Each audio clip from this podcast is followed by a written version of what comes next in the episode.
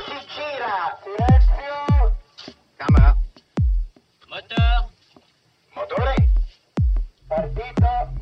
Check. Odissea 14702 prima. Avanti.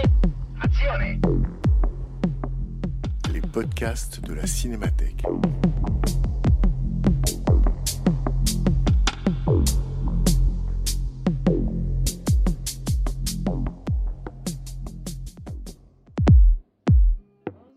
Depuis 2016, la Cinémathèque française invite régulièrement une personnalité à programmer quelques séances pour parler des films de sa vie. À chaque séance, projection d'un film, suivie d'une prise de parole et d'un dialogue avec les spectateurs. En octobre 2020, c'est le cinéaste Nicolas Pariser qui se prêtait à cet exercice en programmant Big Guns de Duccio Tessari. Rencontre avec Nicolas Pariser, animé par Bernard Benoyel.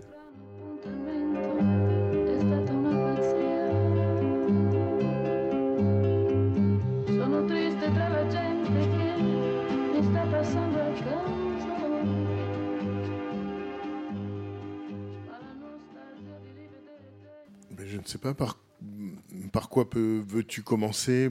Est-ce qu'on commence par Delon ou... De toute façon, il est impossible de. Non, mais on peut peut-être finir par Delon parce que, en fait, en, en, choisissant le film, je, je m'étais dit euh, que en fait, j'allais parler de Rome ville ouverte. Et, et en réalité, euh, merci.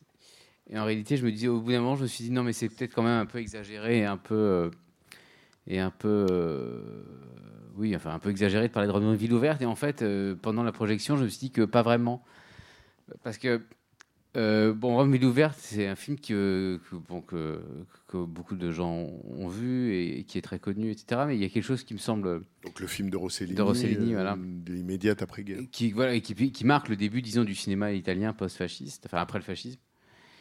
Et il y a quelque chose que je trouve euh, unique dans l'histoire du cinéma dans Rome ville ouverte, c'est que c'est un film qui est extrêmement, enfin, qui a énormément d'aspects et qu'en fait, il est tellement riche qu'il a, qu'à lui tout seul, il, a réinventé pratiquement les 30 ans de cinéma italien qui l'ont suivi. Et alors que ce soit dans l'invention, disons, du super auteur italien euh, qui a des prix en festival, euh, qui est voilà, c'est le premier grand auteur avant Visconti, Antonioni, etc., Pasolini. Et en même temps, euh, il y a dans Rome ville ouverte des choses qui sont extrêmement étonnantes pour, euh, disons, du cinéma d'auteur sérieux.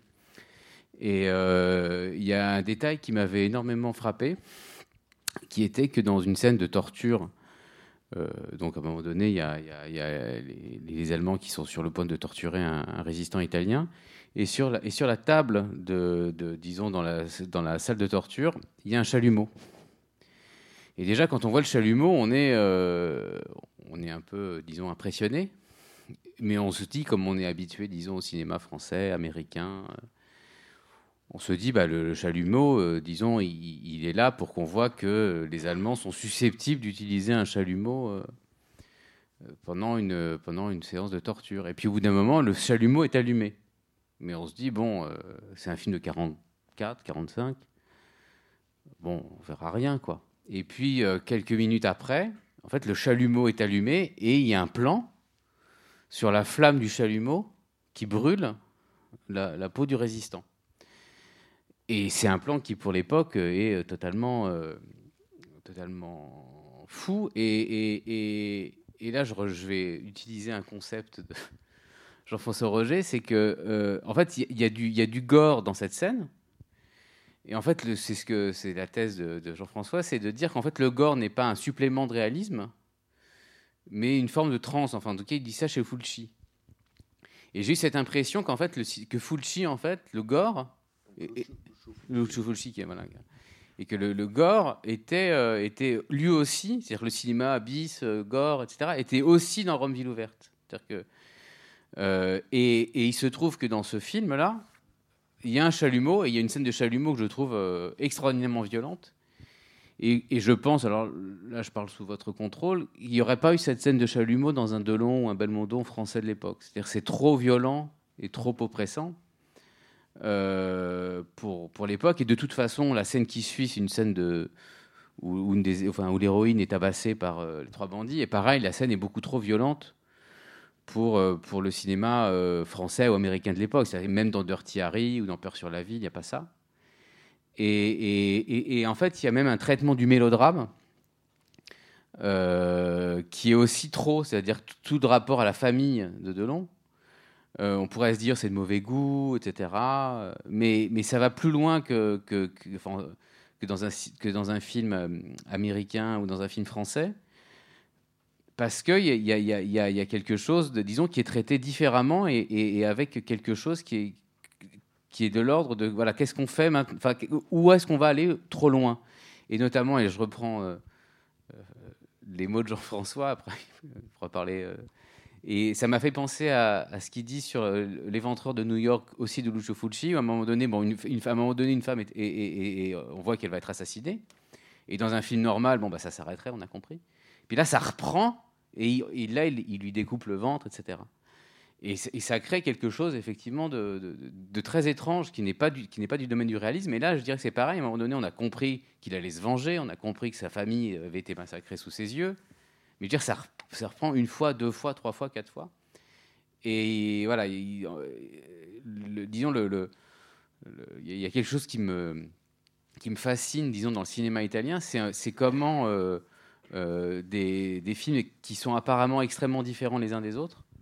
En fait, il y a une circulation euh, esthétique, euh, thématique, euh, euh, plastique entre tous ces films euh, que je trouve euh, fascinant. Et, par exemple, le cinéma euh, italien est en, en ce- en cela euh, beaucoup plus euh, cohérent euh, en tant que, que corpus que le cinéma français. C'est-à-dire que euh, entre un Fulci, un Rossellini, un, film, de, un polar de série comme celui-là, ou, ou, même, euh, il y, a, un rapport, euh, y euh, très étroit, et même notamment la manière qu'a Rossellini d'inventer comment on filme une ville, presque de manière documentaire.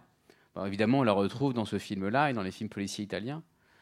Euh, euh, et c'est vrai que, enfin, euh, ce que je vais dire vaut, ce qu'il vaut, mais bon, c'est quand même le plus beau pays du monde, l'Italie. euh.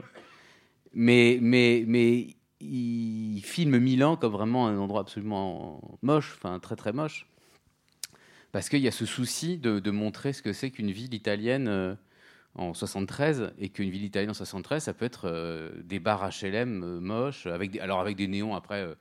Les néons ou l'esthétique un peu comme ça, euh, des intérieurs modernes de l'époque. Je pense pas que ce soit forcément euh, laid dans l'absolu. Mais en tout cas, euh, il y, a- ce souci de montrer, de montrer ce que c'est que, l'Italie de 73, même dans un film de série, qui a beaucoup d'autres, beaucoup d'autres, beaucoup d'autres aspects, beaucoup d'autres richesses. Donc voilà. Donc, donc voilà ce que je voulais dire sur, euh, sur euh, le cinéma italien et Rome Ville ouverte. Après, on peut parler effectivement de Delon parce que. euh, voilà, en tout cas, par rapport à ce que tu décris et de là où tu pars, effectivement, le, le- j'avais pas pensé à, à la scène du chalumeau dans Rome Ville ouverte, mais effectivement, euh, quand tu le dis, ça, on, on voit bien que tous les cinéastes italiens, même lointains apparemment de, de Rossellini, sont passés par là, euh, comme disait Dino Risi lui-même, on a tous bu le lait du néoréalisme, et donc euh, il y a une, une sorte de matrice commune. C'est comme la Louve, hein, euh, Rossellini, il a nourri euh, plusieurs générations de Oui, et ce qui est fou, c'est que le, le- quand Dino Risi dit euh, on a bu le lait du néoréalisme, mais en fait, en, en buvant le lait du néoréalisme, en fait, il y avait autre chose chez Rossellini. Enfin, je pense que Rossellini est tellement génial qu'il y a autre chose que le néoréalisme euh, dans Rome Ville ouverte. Ce Il y a- que tu il y a- appelles le gore, enfin, cette, Oui, a- dimension a- excessive. Oui, et puis il y a le, et puis il y a le polar italien aussi. Mhm. Enfin, il y a des scènes de poursuite. euh, Mais par rapport à cet excès, euh, le film effectivement est, est- est excessif en ce sens que, au- à tous les sens du terme, Delon devient une machine célibataire. Et effectivement, tout le film, ça pourrait durer encore une heure. C'est-à-dire que tout le film n'est que la répétition du même. Euh, C'est-à-dire que c'est une vengeance euh, inépuisable. Elle fonctionne, en, on pourrait dire, en circuit fermé.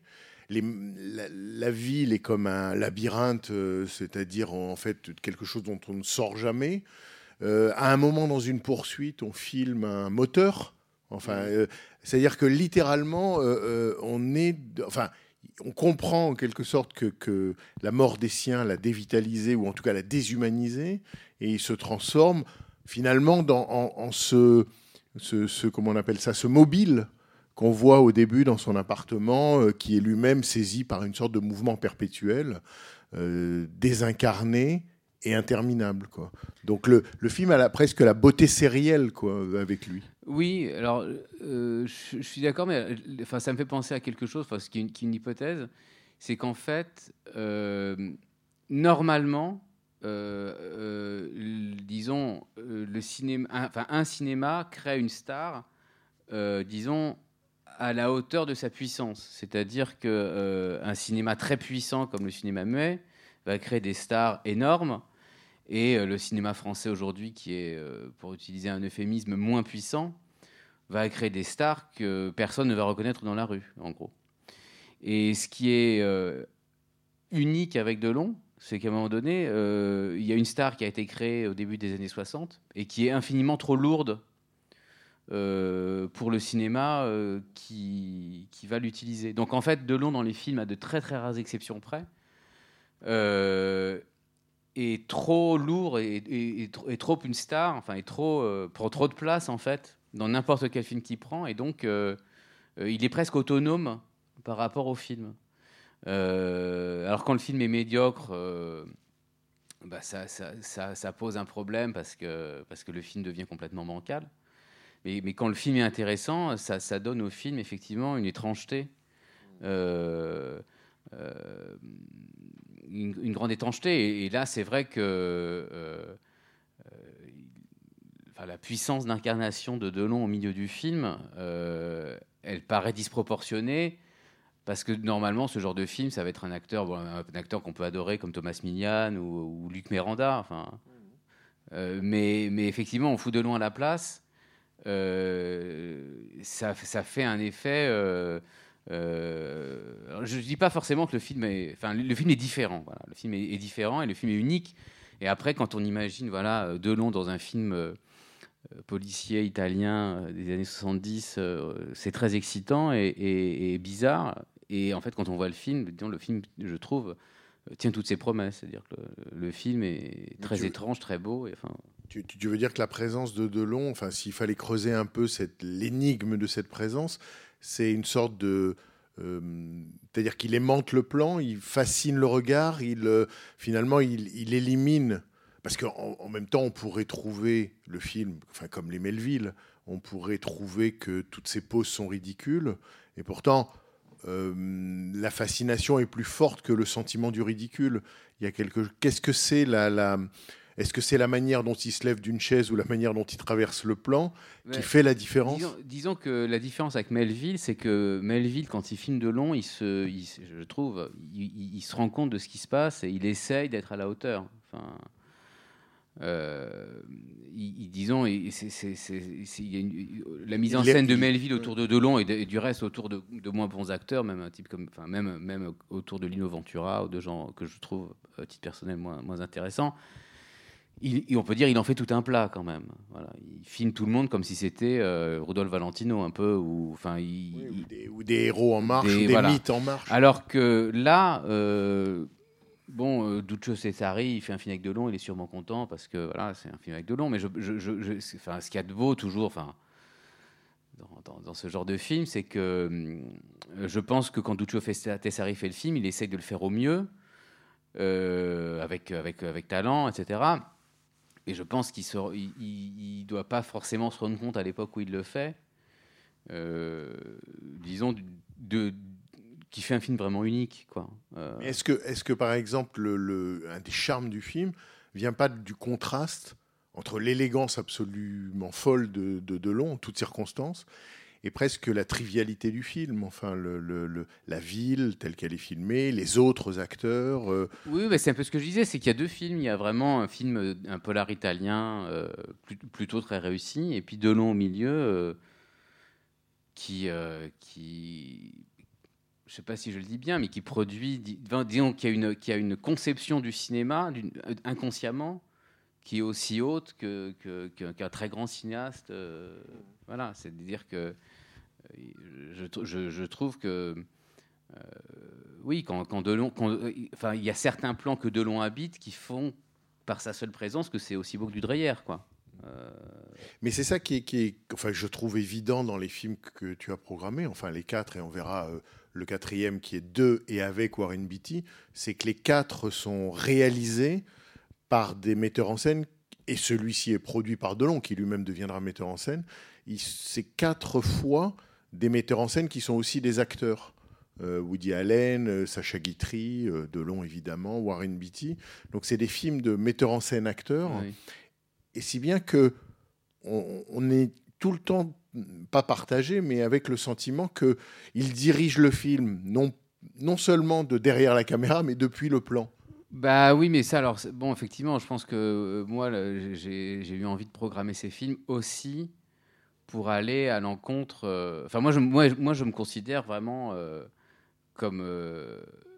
Enfin, j'ai- fait, j'ai fait, j'ai été cinéphile dans l'idée de faire des films un jour, mais en même temps, quand je suis devenu cinéphile, ça m'a suffi, et je me considère aujourd'hui vraiment comme un cinéphile qui fait des films. Et donc, je veux vraiment, euh, disons, je, pense qu'il y a une escroquerie dans. Enfin, pas une escroquerie, mais. euh, en fait, le cinéma n'est pas du tout quelque chose de technique. Euh, alors après, il y a des cinéastes qui sont de, grands techniciens comme Fritz Lang ou des techniciens plus médiocres et qui, vont faire des films qui ne sont, pas- qui sont pas forcément moins bons.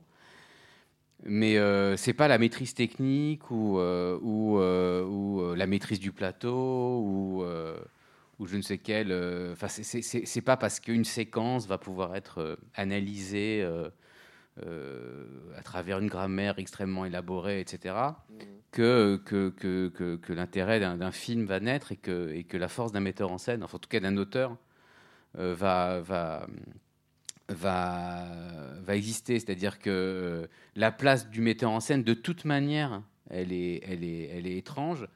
Et, effectivement, la programmation que j'ai choisie, en fait, euh, les gens qui font des films ne sont pas metteurs en scène et pourtant ce sont des films extrêmement, euh, extrêmement intéressants. Enfin, là, Duccio Tessari, pour le coup, il y a un metteur en scène d'ailleurs qui, est plutôt bo- bon, mais, mais, c'est un film de Delon. Enfin, euh, et, que ce soit un film de, ah, enfin, que ce soit un film de Delon dont il ne signe pas la mise en scène ou euh, de n'importe quel autre metteur en scène, il ne faut pas croire que le métier du réalisateur, c'est de choisir le cadre, de choisir la focale, de, régler le mouvement d'appareil. C'est juste d'être là et d'insuffler au film sa, sa personnalité, sa marque. Moi, je dis souvent, euh, en fait, le film se fait tout seul, se fait avec l'équipe. Et en fait, le metteur en scène, il est là pour que ça se passe mal, ou en tout cas que ça se passe différemment euh, que s'il n'était pas là. Et typiquement, je pense que quelqu'un comme Piala, il venait pour que le tournage se passe le plus mal possible, pour qu'il se passe quelque chose. Et d'ailleurs, on voit les quelques images de Piala sur un tournage. Il est là, il, est horrible. Enfin, il est horrible. Il est, oui, il est horrible. Il fait chier vraiment le monde. Il fait chier les techniciens, tout ça. Parce que effectivement, ce qui peut arriver de pire dans un film, c'est que c'est se fasse tout seul. Mais parce que le film, il est, en fait, l'équipe de, de cinéma, elle est faite pour que le film se fasse tout seul sans le metteur en scène. Et en fait, on peut, enfin, le metteur en scène vraiment peut ne, peut ne pas être là du tout. Le film se fera et le film se finira. Et, ce, qui, ce, qui, ce qui marque, euh, ce, qui, ce qui fait la, la, la, la- marque des, des- des- grands cinéastes, ou, juste des cinéastes intéressants ou qui font des bons films, euh, c'est qu'à un moment donné, à l'intérieur du tournage, euh, ils trouvent leur place ils trouvent une place qui, qui va, qui va euh, déterminer le film. Et par exemple, je pense que hier, euh, euh, hier la semaine dernière, euh, Woody Allen, c'est un peu pareil. Bon, Woody sauf que Woody Allen est un, grand scénariste, mais, mais disons, quand on voit les films qui ont été photographiés par Gordon Willis ou par Carlo Di Palma ou par euh, Slav- euh, je ne sais pas prononcer le, le- le nom. Vilmos Zsigmond, Vilmos Zsigmond, tous les chefs opérateurs de voilà, Woody de Allen. Woody Allen, en, en- en fait, les films sont découpés différemment, cadrés différemment, le- la caméra bouge différemment, etc. Et quand on voit notamment, moi j'adore Gordon Willis, quand on voit euh, Annie Hall et quand on voit Les Hommes du Président, on voit que c'est la même personne qui est derrière la caméra. Mais par contre, ça n'a vraiment rien à voir. Et, donc la place de Woody Allen sur un tournage, et pourtant il dit lui-même qu'il parle pas aux comédiens, qu'il est, très, il est très dans son coin, il est très timide, etc. Il n'empêche que sa présence euh, Enfin, il n'y a pas plus d'auteur que Woody Allen, qu'on aime ou qu'on n'aime pas, il n'y a pas plus d'auteur que Woody Allen, alors que c'est quelqu'un très certainement qui n'a pas le côté démiurgique d'un Christopher Nolan ou d'un Kubrick ou d'un Scorsese. Et pourtant, euh, ils, sont, ils sont autant là. Et, bon, alors là, effectivement, quand, c'est un film avec de long, on voit qu'il est là. Mais, mais, mais je pense que. Enfin, je, tiens à cette idée que. Que le, travail du metteur en scène en fait n'est pas là où n'est pas là où on croit et que ça se voit d'autant plus dans les films où ce sont les comédiens euh, par exemple, un autre exemple, après c'est un, euh, comment dire, c'est une, idée que c'est que, par exemple, le dernier tango à Paris, c'est un film de Brando, ça se voit. Enfin, dire, c'est, il a pris le contrôle du film. Euh, après, il y, a, une, tension avec Bertolucci, etc. Mais enfin, c'est, faut pas s'imaginer que parce que Bertolucci est le chef opérateur préparé, etc. voilà, donc, donc euh, ce qui, ce qui, a- je trouve qu'il y a aujourd'hui, alors notamment, disons, euh, disons dans, chez les mauvais critiques, etc., euh, cette idée, disons que, c'est une idée toujours de, dans, une partie de la cinéphilie, je pense, et dans une partie de la critique, que, que le, travail du metteur en scène a un, un rapport avec la maîtrise, avec, avec un côté démiurgique, avec, avec un côté euh, super technicien. Et, euh, et en fait, mon impression, c'est que pas du tout, et que, entre Sacha Guitry, qui à mon avis euh, connaissait très peu la technique, et, Fritz Lang, qui la connaissait extraordinairement bien, on voit qu'il y en a un qui connaissait très bien la technique et l'autre qui la connaissait très peu, en tout cas que ça intéressait peu. Et, il y a certains films de Guitry qui sont supérieurs à certains films de Lang. Euh, Alors, je, vais vous donner la, parole tout de suite, mais juste une chose, et je ne sais pas si c'est exactement la même chose que ce que tu dis, mais ce que tu dis me fait penser à Rossellini pour le coup, parce que Rossellini, entre autres formules, vous savez que Rossellini avait plein de théories et plein de pensées, et il était très affirmatif, et entre autres, euh, je dirais, révolution ou changement, alors qu'il était perçu comme, euh, je dirais, euh, justement un cinéaste de d'un autre genre, il disait, et ça a beaucoup libéré les futurs cinéastes de la nouvelle vague, arrêtez de sacraliser la technique, arrêtez de croire qu'il est difficile de faire un film, la caméra est comme une fourchette, prenez-la et servez-vous-en. C'est-à-dire, euh, il a euh, travaillé à, en quelque sorte, euh, libérer le geste de ceux qui voudraient faire des films en cessant que, la technique soit effectivement une sorte de graal à conquérir avant lequel on aurait le droit de, passer à l'acte. Et, c'est quand même cette idée est frappante. Euh, elle a sans doute frappé beaucoup les cinéastes de la nouvelle vague. Cinéastes de la nouvelle vague, je dis de manière compressée, qui sont passés complète- complètement contemporains de Delon et qui sont passés complètement à côté de lui.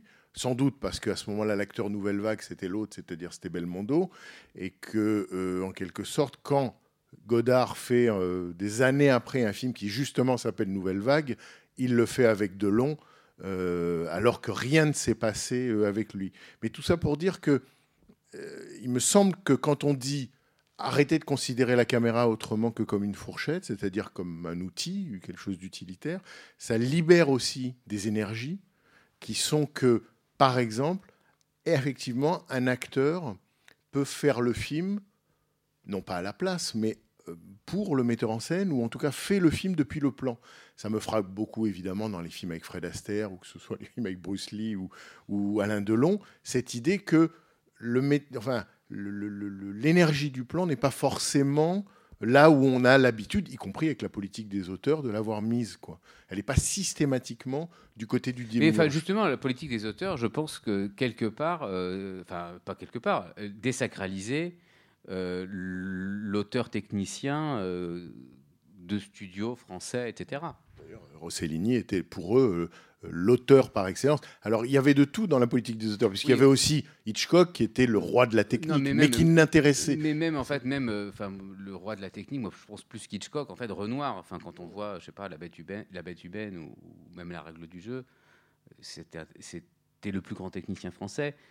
Mais disons, il se vendait pas comme ça. Et, d'ailleurs, je pense qu'aujourd'hui, peu de gens pensent à Renoir comme ça. Mais, euh, après, c'est vraiment Renoir, Mizoguchi, c'est des gens qui sont à la fois d'immenses techniciens et de, très grands metteurs en scène, mais disons, euh, euh, oui, je pense que la politique des auteurs, c'est, et, quand, on a envie d'y être fidèle, c'est, justement une méfiance envers, en- envers la technique. Et, et par exemple, moi, j'adore. euh, J'adore De Palma, mais j'adore pas De Palma parce qu'il fait des plans de 14 minutes hyper compliqués. Parce qu'il y a des cinéastes qui font des plans beaucoup moins compliqués que j'aime autant que De Palma. C'est-à-dire que ça, ne se joue pas là. Voilà. Alors, soit on continue sur Delon, soit vous-même vous voulez parler euh, soit du film, soit de Delon. Je crois que le problème, c'est que quand on parle de. de- Enfin, devant de long, on se tait. Quoi. Non, mais j'aime beaucoup l'idée qu'effectivement, il a, euh, comme tu disais dans l'introduction, la force d'un acteur muet qui, par définition, euh, n'a que sa présence euh, pour exister et existe par sa présence. Euh, Chaplin, évidemment, mais quand on voit Delon, on se dit ça pourrait être un film Bah, muet. ça suffirait. Oui, oui, Ça bah, suffirait qu'il soit là. C'est-à-dire, alors moi, moi j'ai tendance à penser que le cinéma et le théâtre sont, sont des choses extraordinairement proches. Voilà, enfin, c'est ce que, ce que disait René et je pense que ce que pensait Guitry. Mais, euh, mais pour le coup, euh, Delon est un acteur de cinéma, c'est-à-dire qu'il y a, y a par exemple, pour prendre des, voilà, des, tr- des très grands acteurs américains euh, comparables, Cary Grant, Gary Cooper, il y a quelque chose de, de- théâtral dans, dans- dans leur jeu, qui est du théâtre de boulevard, enfin, qui est un, un rythme. euh. Enfin, par exemple, je parle, il se trouve que quand j'ai tourné avec Fabrice Lucchini, il a tourné avec Delon. Et, et bon, je, je parlais pas trop avec euh, Lucchini de Delon, faut, faut pas trop parler avec les comédiens de d'autres comédiens de la concurrence, donc j'en parlais pas trop. Et puis je sais pas pourquoi je parle de, de Delon tout le temps euh, à l'équipe du film. Et puis à un moment donné, euh, Lucchini qui me dit mais il paraît que t'aimes Delon, mais c'est n'importe quoi, il, joue hyper mal, etc. bon, il faut dire que je pense qu'il n'a pas joué dans le meilleur Delon, parce qu'il a joué dans le, retour de Casanova. euh, de- de- Niermans et d'ailleurs il raconte des histoires géniales malheureusement que j'ai oublié des anecdotes géniales ils s'étaient paumés à Venise tous les deux en costume de- du, du 18e siècle et Delon voulait absolument garder la dignité et tout ça et, il, il appelait il avait est-ce qu'il avait un talkie-walkie ou des- non peut-être pas un téléphone portable C'est les années 90. voilà, là. il avait un talkie-walkie, il voulait qu'un qu'un hélicoptère vienne le chercher parce qu'ils ils étaient paumés à Venise en costume d'époque. Enfin bref. Et, euh, et c'est vrai que ce qui intéresse énormément Lucchini dans le jeu de l'acteur, c'est euh, la, la diction, c'est le rythme, c'est euh, la justesse de, de telle intonation. Moi, quand j'ai travaillé avec Lucchini avant mon film, pendant des semaines et des semaines et des semaines, on se téléphone, enfin, il me téléphonait, il me, et il me, répétait le texte de mon film, et puis au bout d'un moment, quand il en avait marre du texte de mon film, il me, disait du Rimbaud ou du La Fontaine pendant 45 minutes, parce qu'il est obsédé par ça. Et je pense que d'une certaine manière, quand on entend Cary Grant, qui est un acteur génial aussi, euh, il y a quelque chose dans la, voix, dans la diction de Cary Grant, dans son rythme, de prodigieux et de, et de théâtral, comme Guitry d'une certaine manière. C'est vrai que Delon, en fait, quand il parle pas et qu'il ne fait rien, euh, il se passe quelque chose d'extraordinaire. Et, et- et d'ailleurs, par exemple, pour prendre un autre acteur qui fait encore plus rien que, que Delon, qui est, qui est Gary Cooper. Alors là, carrément, Gary Cooper, il y a des films, notamment un film que j'adore de, de, de Preminger, euh, euh, The Court Martial of Billy, Mi- of Billy Mitchell. Billy Mitchell. Je sais plus comment ça s'appelle. Condamné au silence. Enfin, il est dans un coin du plan pendant tout le film. Il est posé là, il fait rien. Bon.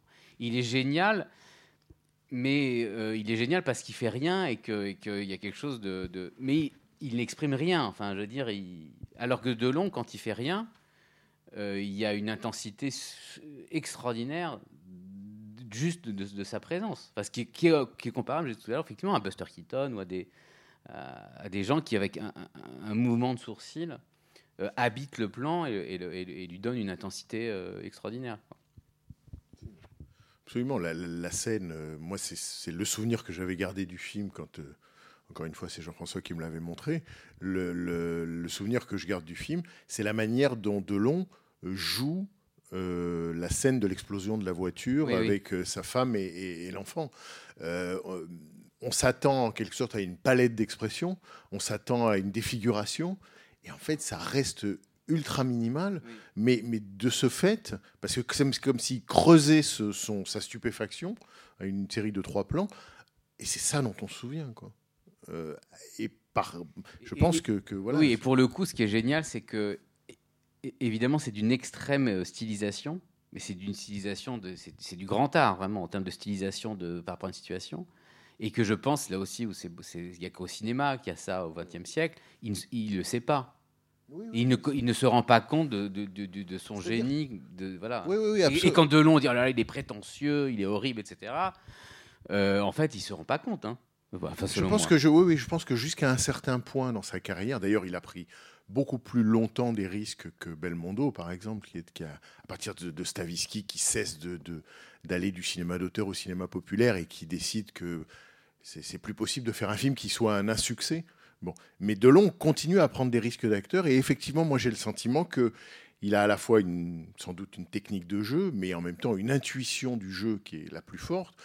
Et par la suite, ça a presque basculé dans une forme de caricature, y compris dans les films qu'il a réalisés, parce que moi j'ai le sentiment qu'il a eu euh, conscience de son émotion dont il a fait spectacle. Il a eu conscience de ce qu'il dégageait et qui c'est devenu euh, ultra visible. Euh, donc peut-être plus Je suis appuyé. pas tout à fait d'accord. Alors moi, j'ai une tendresse pour les films qu'il a réalisés. Alors surtout le, pour, pour l'impôt d'un flic, le battant, c'est pas génial, mais pour l'impôt d'un flic, le problème qu'on peut, le problème des films qu'il a réalisés, c'est qu'il veut être sympa. C'est-à-dire qu'il a des baskets, il fait des blagues, Il fait des etc. Et que bon, ça lui va, ça lui va pas trop, mais il y a quelque chose de touchant. Et moi, alors je sais que quand je tombe par hasard sur un Delon à la télé, euh, euh, un Delon qu'il a réalisé, donc un de ces deux films, je reste jusqu'au bout. euh, en fait, non, le problème, c'est effectivement là, où ça devient vraiment irregardable, c'est à partir de la deuxième partie des années 80. Alors, je sais pas pourquoi. euh, peut- Peut-être quand même que le cinéma commercial français de la deuxième partie des années 80, il y a une chute de niveau vertigineuse. De, euh, il vieillit, euh, voilà. Et effectivement, on peut pas dire que ce soit un acteur qui est. Et, non, et surtout, enfin, on peut pas dire que ce soit un acteur qui est bien vieilli. Mais on m'a raconté par, par ailleurs que quand Delon voit les valseuses, il voit Depardieu. Et il dit ma carrière est finie. Donc c'est quand même quelqu'un qui, euh, qui, a très tôt conscience que en fait il, il est complètement, enfin il a l'impression d'être complètement dépassé. Euh, et donc je pense qu'à partir du milieu des années 70, il, a peur. il- Enfin, il sait que c'est fini, quelque, qu'à un endroit c'est fini, et que bon pendant 10, pendant encore 5 ans, disons entre 74 et 80, il peut encore, il est très beau, il peut encore, voilà. Mais en fait, au bout d'un moment, plus rien, plus rien ne fonctionne, plus rien ne marche. Le tout bib, tous ces trucs-là. Enfin, c'est, vrai que c'est. Et alors, ah, il y y a effectivement que le Godard a sauvé, mais bon, pour le coup, euh, euh, Godard pour- écrase de. Enfin, Oui, mais là où Euh, curieusement on retrouve euh, la même coupe que de cheveux, Oui, c'est-à-dire oui, gominé, oui. cheveux en arrière, que dans le Godard, que dans, que dans celui-là, où tout d'un coup le, le visage du Godard de ce film-là réapparaît en surimpression quand on repense au. Du, reste, du reste, Godard, le film. euh, D'ailleurs, c'est, peut-être une des, des, limites du film. Il, le filme comme euh, il filmerait euh, un Rodin, enfin une sculpture. C'est-à-dire qu'il y a, c'est vraiment. euh, Enfin, Godard, qui est plus malin que Delon, comment est-ce qu'il fait pour garder le contrôle de son film? Il, il- il- il met un peu le Delon à distance et il le filme comme une œuvre d'art. Euh, parce que de toute façon, Godard filme, enfin, ne filme plus qu'aujourd'hui, déjà à l'époque, ne filme plus ou ne met dans le- la, le- la bande son de ses films que des œuvres d'art préexistantes. C'est pas du tout, il y a pas du tout, enfin, il ne filme pas du tout Delon dans Nouvelle Vague comme il filmait Belmondo dans Un bout de souffle. C'est-à-dire qu'il y a, il y a une, voilà, Mais il filme les deux à, 40 ans de- à 30 ans de distance. Ouais. Une réaction, une remarque ou une interprétation Oui. Je, pardon hein, d'être obligé de vous demander de parler sans, sans micro. Euh, du coup, bah, moi je, voudrais rebondir sur Delon et, euh, et, et vous contredire un petit peu en même temps. C'est intéressant. Euh, moi je l'aime pas trop en fait. Et je suis suis pas sûr que. Je déteste pas non plus, en fait je suis pas sûr que. Quand vous dites que c'est par exemple Delon qui fait ce film, pas totalement d'accord. Je pense aussi qu'il y a un truc polar, euh, 70s, comme dans les Fernando Dillo par exemple, de montage, de rythme. Il n'y a pas que Delon en fait, il y a aussi le talent du réalisateur. Parce que moi, par exemple, il y a des films de, euh, avec Delon, que j'adore, mais c'est pas à cause de lui, parce que moi j'aime pas trop ce qu'il fait, je trouve qu'il a un jeu monolithique, il fait toujours son numéro, je suis viril, euh, et effectivement il a une présence, mais, je- mais il, a- il est incapable de composer un personnage pour moi en fait. Et euh, par exemple le samouraï, j'adore le samouraï, mais c'est pas à cause de Delon. Ça en Mm. partie, euh, évidemment, il fait quand même un, il fait le boulot si vous voulez. mais euh, mais je j'aime pas trop son jeu. C'est pas, justement, c'est pas de Pardieu. De Pardieu, je pense qu'il est capable d'incarner n'importe qui. Alors que lui, j'ai un peu l'impression qu'il. Ouais, Enfin, sa qualité, c'est surtout effectivement il habite le plan. Son regard, par exemple. Ça, oui, effectivement, quand il, il pleure pas quand la voiture explose. Hmm. Ou euh, même à l'enterrement, on voit juste des petites larmes, on voit pas. euh, Il n'y a pas trop d'expression. Donc je pense qu'il y a. Oui, effectivement, il y a Delon. Mais il y a aussi le talent du metteur en scène. Non, mais vous avez raison. Sur, sur le talent de Duccio Tessari, je pense qu'il y a de toute façon un niveau, euh, un niveau général du cinéma commercial italien de ces années-là qui est de toute façon très élevé, que ce soit Duccio Tessari, Fernando Di Leo ou des gens comme ça, avec des équipes techniques extrêmement aguerries, qui fait que dire, tout ça, ce- ce- ce- ce- c'est pas rien du tout. Je veux dire, le, savoir juste monter et faire un film dans ce genre-là, c'est- un talent. Il n'y a, pas de- a pas de problème. Et effectivement, c'est pas Delon qui s'est coltiné euh, l'écriture du scénario, le découpage euh, et euh, la, mise, la mise au point des, des cascades, etc. Donc ça, c'est un, savoir-faire technique qu'il faut avoir et qui est très réussi et qui est que savaient faire les Américains à l'époque, que savaient faire les Italiens, que savaient pratiquement pas faire les Français, ou en tout cas très mal quand on compare, euh, les films, des, films euh, de, la même époque. Ensuite, sur, sur, sur Delon, après, on a tout à fait le droit de ne pas être sensible à Delon. Après, quand vous dites euh, il est bien dans le samouraï, mais euh, c'est grâce à Melville, et contrairement à Depardieu, euh, qui, qui peut tout faire, j'adore Depardieu aussi, hein, mais je veux dire Depardieu dans le samouraï, je pense que le film est grotesque. Euh, Depardieu, c'est un acteur, disons, post-Brando, disons, un mélange, disons, d'un gabin, disons, après Brando, quoi. Donc c'est quelque chose, et puis je pense que c'est le plus grand acteur français, enfin, il n'y a aucun problème par rapport à Depardieu, j'adore Depardieu. Mais, mais, mais c'est quelqu'un de très contemporain, c'est-à-dire que c'est pas étrange. C'est-à-dire que Depardieu, dans un film, euh, il n'est pas étrange, il est génial, mais il n'est pas étrange. Alors que là, il y a comme euh, euh, quelque chose qui, qui il est- il- il n'est pas de son temps et pas, il n'est pas de son époque. C'est- un moment du cinéma dans un autre moment du cinéma. Mais du coup, vous pourriez nous dire deux mots sur Duccio Tessari? J'ai bien entendu ce que vous avez dit, mais Oui, sur sa filmo, enfin si vous avez... euh, Alors, Jean-François Roger sera mieux, mieux que moi. Moi, je, je crois que j'ai vu euh, juste, j'ai vu Zorro quand j'étais petit. Et puis, euh, non, il a fait, il a fait des Western Spaghetti. C'est lui qui a fait des, les Ringo ou pas? Bah, vas-y. Mais explique, explique un peu d'où- qui est Duccio Cesari, c'est toi qui en sais le plus sur lui. C'est un, cinéaste euh, qui a fait beaucoup de films euh, dans le, cinéma populaire italien, qui a suivi les modes, qui- a fait les péplums quand c'était la mode, puis des westerns quand c'était la mode, puis des polars quand c'était la mode, il a fait quelques dialogues. C'est c'est pas un- quelqu'un qui a un surmoi suffisant pour vouloir dépasser les genres, et pourtant, euh, un de ses péplums s'appelle Les Titans, par exemple, c'est une- déjà une parodie de péplum, c'est un péplum très distancié. Avec Giuliano Gemma, il a fait beaucoup de films avec Giuliano Gemma. Et puis, il a fait un western qui s'appelle Le Retour de Rigaud, qui est une espèce de paraphrase de l'Odyssée. C'est-à-dire qu'il y avait une dimension intellectuelle dans ses films, et surtout, quand on le compare avec euh, d'autres de ses confrères de l'époque, c'est quelqu'un qui, techniquement, pour le coup, était très doué. Et c'est sans doute. euh, il a réalisé quelques-uns des meilleurs films de, série, disons, du cinéma populaire italien. Et je pense que si Delon choisit Tessari, parce que c'est Delon qui produit le film qui choisit je pense qu'il l'a repéré pour ses qualités de metteur en scène. Et d'ailleurs, il va faire un autre film avec lui qui est nettement moins bon, qui est un film qu'il a commandé parce que son, le, le héros préféré de son fils, Anthony, c'était Zorro. Donc il fait un Zorro avec Tessari. C'est un film euh, oubliable. Mais voilà, Tessari, c'est c'est ce qu'on fait de mieux dans euh, la production de masse du cinéma de genre italien. Et dans ce genre-là, qui est le polar urbain, c'est-à-dire qu'il en fait d'autres, ou est-ce que par rapport aux autres, hein? On ne fait pas tant que ça dans le, le- le polar à poursuite en voiture, etc. En fait, ce qui est intéressant, c'est ce que disait euh, Nicolas par rapport à, à, à Rossellini et au fait que Rossellini était aussi un cinéaste euh, euh, gore, fantasmagorique, etc. En fait, ce film-là, il vient aussi du néoréalisme, ce qu'on a vu. C'est-à-dire que il y a eu après-guerre, en fait, Rossellini c'est un génie parce qu'il a vraiment engendré tout le cinéma italien. Et euh, après-guerre, des cinéastes se sont opposés au néoréalisme et ont choisi la voie de la fantaisie, euh, de l'adaptation littéraire, etc. Et qui l'ont dit, qui ont même dit beaucoup de...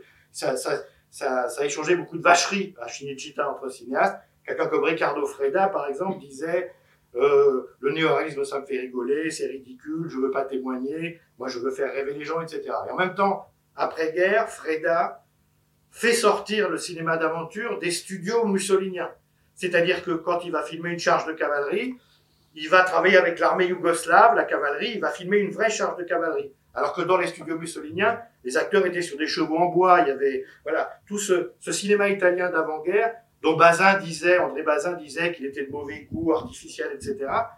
En fait, quand Freda veut continuer la veine de la fantaisie, de l'aventure, etc., il est imprégné, il est imprégné de la nécessité absolue que représente le cinéma de Rossellini. Il faut filmer ce qui est là. Le seul cinéaste, je crois, qui, est, qui ne peut pas rentrer là-dedans, c'est Mario Bava. Parce que lui, la réalité ne l'intéresse pas du tout. Lui, c'est l'image. Donc lui, il faut vraiment le mettre à part. Et c'est étonnant que ça soit un génie, parce que c'est compliqué de faire ça. On peut très vite tomber dans le décoratif. Mais donc, quand on voit ce film-là, par exemple, quand, quand on voit les polars italiens de l'époque, c'est des films qui nous montrent la ville comme on l'a, comme on l'a jamais vue. La ville italienne, hors de la carte postale. On a là un Milan en hiver, euh, la brume, le brouillard, les rocades d'autoroute, les marchands de fleurs, les, les trucs, les terrains vagues, enfin, les bars d'HLM. Ça, c'est cette capacité à, pour le coup, à témoigner dans des œuvres qui, par ailleurs, sont des œuvres purement fantaisistes. Parce que le modèle de Big Guns, les producteurs italiens, ils sont assez simples. C'est le parrain. Oui, bien sûr, oui, j'ai oublié, oui, c'est le parrain. Page du parrain, il y a Ouais. même un acteur du parrain qui est là, c'est Richard. Même le, je pense même le père de, le père de, de, de Long joue dans le parrain. Oui, c'est ça. Et donc, euh, euh, donc euh, c'est, c'est, on est dans le, pompage, dans le, le, le sous-blockbuster américain de l'époque, et en même temps, il y a là une capacité à témoigner, à montrer que n'arrive, à, la- à laquelle n'est jamais arrivé le cinéma français commercial de l'époque. C'est même pas le fait que les Français savent pas filmer les scènes d'action, c'est vrai. Hein, Lautner, par exemple, est incapable de filmer une scène d'action. Euh, là, vous avez à la fois quelqu'un qui vous filme une scène d'action avec une extrême violence, il y a une vraie brutalité, parce que il y a un côté mécréant dans le cinéma italien aussi. Il y a un côté on croit à rien, donc on fait tout ce qu'on veut. Et puis il y a cette capacité à témoigner d'une réalité qui était celle de l'époque. Et j'étais frappé par un plan que j'avais trouvé là dans le film en le revoyant, c'est qu'on est Delon est réfugié dans sa dans sa dans son HLM là dans sa pièce. Il boit du whisky, il est extrêmement mélancolique parce qu'on voit que là il y a le retour du souvenir de sa femme et de son fils qui revient. Et on a un plan sur la bouteille de whisky, sur des magazines, sur des polars et sur un poste de radio. D'ailleurs, il change de station et on a de la variétoche, du jazz, de la musique classique, etc. Et là, je me dis, c'est un film aussi tellement qui témoigne tellement de son époque qu'on est dans le système des objets, diraient certains, des, de- des années 70. Et avec non pas une volonté distanciée, mais il y a une vraie- un vrai amour pour ça. Oui. Il y a un vrai, un vrai amour du contemporain.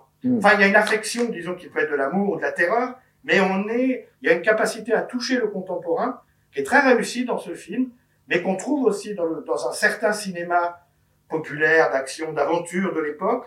Et d'ailleurs, c'était un, contemporain extrêmement inquiétant. On est dans les années 70. Donc, en Italie, les gens la trouillent. Parce Hein, qu'il y a le terrorisme. Oui, bah, la stratégie de l'attention. Vous pouvez sortir dans la rue et euh, sauter dans une explosion. Vous allez à la banque, vous sautez. Enfin, il y avait cette terreur-là. Et ceux qui incarnaient cette terreur-là, c'est ces polars-là et c'est aussi les giallo. Les giallo, vous êtes seul, vous avez peur. Voilà, c'est un peu le principe.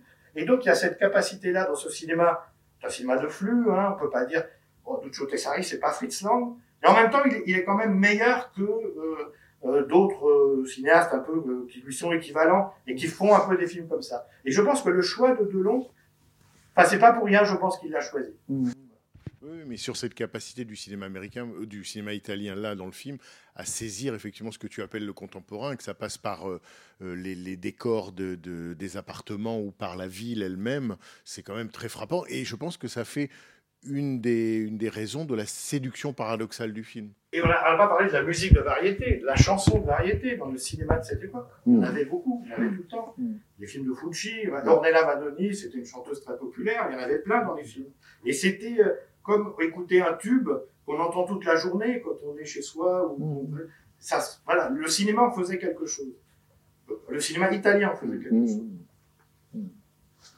Monsieur, vous vouliez. Euh, non, je voulais juste savoir si c'était euh, après ou avant le parrain numéro 2, ça. Je pense que c'est avant, oui, c'est après le parrain. ouais. Parce que le 1, de- le 1 doit, pardon, le 1 doit dater de 72. Oui, le 2. Non, non, mais le, le 1 se passe en Sicile. hein. Le 1, euh, Michael va en Sicile après avoir tué le, le flic. euh, donc il- il- c'est dans le 1 qu'il va en Sicile. Dans le 2, il va pas en Sicile. Dans le 2, ça se passe en Sicile. Oui. Euh, De toute façon, euh, effectivement, ce qui est pompé vraiment dans le parrain, je me disais ça en voyant le film, j'avais oublié, c'est que en fait, il y a une règle qui est que chaque meurtre doit avoir une trouvaille visuelle un peu insolite.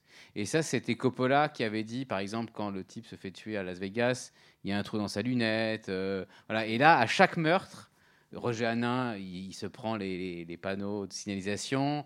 Il y en a un, il y a, un- il y comment s'appelle, un, un aquarium qui explose, un autre, sa lunette de soleil qui. Voilà. À chaque meurtre, il doit, il doit trouver un- une signature visuelle à chaque meurtre. Et ça, c'est le parrain, ça c'est sûr, c'est le parrain. Il dit à quel point aussi le cinéma italien était n'a jamais hésité à, à recycler avec talent parfois euh, ce qui marchait. Quoi. Euh, ils ont souvent fait des, des- des dérivés euh, italiens de films américains euh, à succès. Quoi. À un moment donné, vous avez dit quelque chose sur Depardieu que, que j'ai pas complètement compris.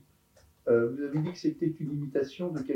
Non, euh, C'est vite fait. C'était, un, disons, c'était un, un, un, un, ga- un gabin post, post Brando, c'est-à-dire que c'est un- un- encore que je pense qu'il y a dans le gabin, disons des années 30, il y a déjà un peu de, de- disons, c'est, il y a quelque chose de, de disons, c'est, c'est un, le grand acteur populaire qui pouvait jouer des rôles comme ça de, de- de français euh, euh, populaire, avec, avec, disons, en plus du gabin des années 30, disons, ce que, Bardot et Brando ont apporté, euh, disons, dans le jeu d'acteur, c'est-à-dire euh, une puissance sexuelle euh, manifeste, voilà, qui, était peut-être moins, moins marquée chez quelqu'un comme, comme Gabin. Même si, même si elle était plus marquée chez Gabin que chez Pierre Freinet, par exemple. Depardieu, il sort pas d'une école de cinéma. Enfin, vous connaissez beaucoup mieux que moi, hein, mais pour moi, Depardieu, c'est un espèce de surgissement. hein. Mais Delon non plus, hein. Notamment dans, dans Loulou de Piala, par exemple. Oui, oui. Mais, euh, mais enfin, euh, ni Gabin, ni Delon, ni Depardieu n'ont fait d'école de quoi que ce soit. je Mais peut-être que, disons, le, euh, Depardieu serait plus. euh, c'est comment dire C'est une force de la nature. Donc il y a quelque chose, il y a comme une nature. Et, et Delon, c'est plus de l'ordre de la présence. Euh, il y a quelque chose parfois aussi. il y a aussi, il y a aussi chez quelque chose. de, de, de, vient vraiment de la toute petite bourgeoisie de, de la banlieue parisienne, mais il y a quelque chose d'aristocratique quand même dans. Et notamment, il y a un, un- un passage que je trouve très bizarre dans le film là. C'est à un moment donné, il apporte des fleurs pour mettre sur la tombe de sa femme et de son fils, et euh, il jette le papier dans lequel il y a les fleurs, il le jette par terre. Et à un moment donné, il y a un travelling arrière euh, qui découvre le décor. Et, effectivement, en, bas de truc, il y a, le, plastique ou le, sac en papier dans lequel il y avait les fleurs. Et en fait, ça m'a fait penser, alors à moi, un, un- geste que je trouve génial du cinéma italien, qui est dans le Guépard. Alors là, c'est pour le coup, c'est Burt Lancaster. Burt Lancaster, au tout début du film, il y a quelqu'un qui lui apporte une lettre pour dire que, je crois que Garibaldi a, a débarqué euh, en Sicile, je crois que c'est ça. Et il ouvre la lettre et il prend l'enveloppe et il la jette par terre. Et pourquoi il la jette par terre? Parce qu'évidemment, un prince, il y a une armée de domestiques pour venir ramasser le truc. Et, et, et, et je trouve ça, pour le coup, ça c'est c'est de la mise en scène invisible. Mais et puis en plus, Visconti devait savoir comment euh, un aristocrate ouvre une lettre. Mais moi, par exemple, je, filme un prince qui, ouvre, qui, ferme qui, qui couvre une lettre. Je n'ai pas l'idée de que qui va la chiffonner et, et, et, et- et jeter l'enveloppe par terre. Ça, c'est vraiment pour moi, c'est les grands metteurs en scène se, se- trouvent à ces détails-là et les films d'époque que je trouve euh, très mauvais, c'est qu'il n'y a pas ce genre de détails. Bref. Et là, effectivement, il y a une reprise. Alors, euh, c'est pareil, c'est des circulations entre les films. Il y a une reprise de ce geste de, de, de, de Lancaster. Et effectivement, jeter un papier comme ça par terre en se disant qu'il y aura bien, y aura bien quelqu'un, un gueux ou un domestique pour le ramasser. Par exemple, ça, Depardieu le ferait pas. Ou en tout cas, s'il le faisait, ce serait pour faire chez les flics ou tout ça. Alors que là, quand Delon fait ça, il y a, un mec qui n'est pas Delon, qui va venir le ramasser. Parce que j'ai remarqué ça parce que ma femme fait pareil et que c'est pas du tout une princesse, mais en fait, comme elle était très bonne à l'école, ses parents ne l'emmerdaient jamais. Et donc, euh, quand elle jetait un truc par terre, ses parents devaient se dire non, mais comme elle a des bonnes notes, il faut ramasser derrière elle. C'est pas Elle grave. était protégée. Voilà. Et moi qui n'avais pas des bonnes notes, moi, ma mère m'engueulait quand je quand je rangeais pas ma chambre. Et, et voilà, en voyant ce, ce- ce- ce geste-là dans le guépard, j'ai dit c'est l'essence du geste aristocratique. C'est c'est ça, et aussi évidemment la scène où, il, où Burt Lancaster prend un bain à poil devant le devant le, le curé et qui se lève, il est nu, il s'en fout complètement. Mais c'est aussi pour ça qu'on va au cinéma, c'est pour apprendre des choses qu'on ne sait pas. Exactement. Et qu'on ne peut pas savoir autrement que grâce au cinéma, comme disait l'autre. Je vais au cinéma pour apprendre à faire mon lit. Quoi. Le cinéma nous apprend des choses, enfin des gestes par exemple comme celui-là, dont on n'a pas idée avant de l'avoir vu et de l'avoir décodé ou compris comme un geste hérité d'une culture, mais qui n'est pas la nôtre. Et le cinéma, ça quand même, est un conservatoire de gestes de ce point de vue-là. On s'arrête là? Oui? Merci. Merci beaucoup Nicolas. C'était les podcasts de la Cinémathèque française.